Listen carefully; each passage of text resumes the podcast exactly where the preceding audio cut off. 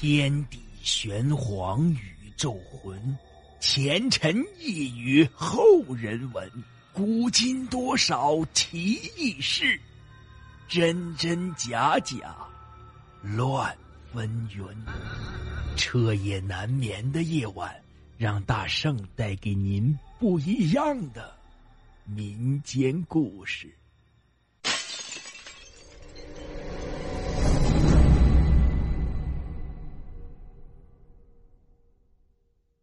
听友们，大家好，今天讲的故事叫做《猫脸老太太》。这村子里啊，有位上了年纪的老太太。有一天呢，去买菜的时候，她在马路边看到了一只流浪猫，她非常喜欢这只可爱的小猫，就收养了它。从那以后，她每天买菜呀、串门啊，无论去哪里都带着这只可爱的小猫。这只非常可爱的小猫呢，和这位老太太呀，总是形影不离的在一起。就算到了晚上，这位老太太也会抱着这只可爱的小猫进入梦乡。就这样过了很久，直到有一天，老太太生病了，这病得越来越严重，直到不吃不喝，但她还不忘抱着那只小猫。这家人们都预料老太太活不久了，都在为老太太准备后事。这不久啊，老太太不行了，她要离开人世，她舍不得小猫，交代家人一定要照顾好小猫。交代完，两眼一闭。就离开了人世，这家人们悲伤的痛哭着，在忙里忙外。在这个时候，有人忽然发现这只可爱的小猫在老太太的旁边静静的趴着。它怎么了？难道这动物也有感情？有人走过去，惊奇的发现这只小猫死了。难道这猫真有灵性？它看到主人去世了就伤心欲绝了？家人们你一句我一句的议论着。就在这时，有人提议说。这是老人生前最喜欢的小猫，我们把老人和小猫合葬了。大家你一言我一语，最终同意了这个意见。过了三天，家人找好了墓地，把老人和小猫啊给合葬了。再过了大概一年多吧，村子里啊发生了一个怪异的事情。村里面老张五岁的女儿晚上在门口撒尿的时候不见了。老张夫妻呀就这么一个小孩。他们急切的寻找着女儿。这村长知道了，也帮他们找，问他们说：“这女孩怎么不见了呢？村子里也没有外人呢，这村子里很太平的，从来没有发生过这类事件呢。”这老张的媳妇儿就是一直哭也不说话。老张说：“这玲玲说要撒尿，就到门口去了。他刚去了能有两分钟，我就去找她了。可是走到门口啊，连个人影也没看着啊。”这大家都很好奇呀。两分钟怎么可能啊？大家都纷纷帮着去找，可是两天过去了，这音讯是丝毫没有啊！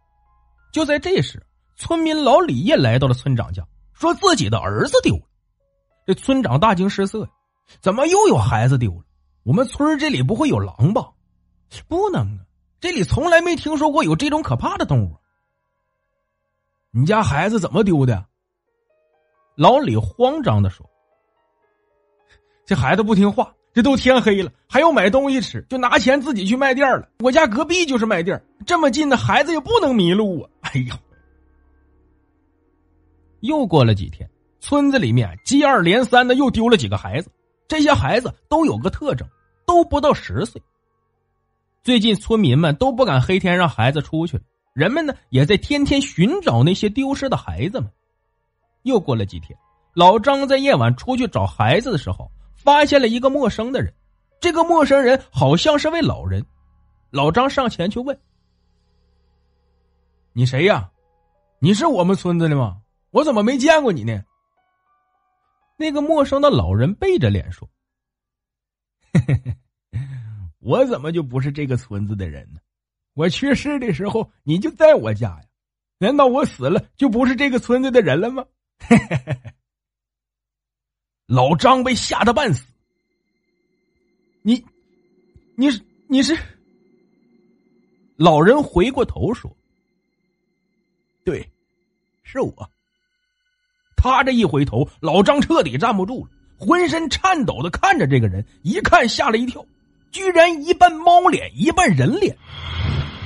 哼，你的脸。老人说。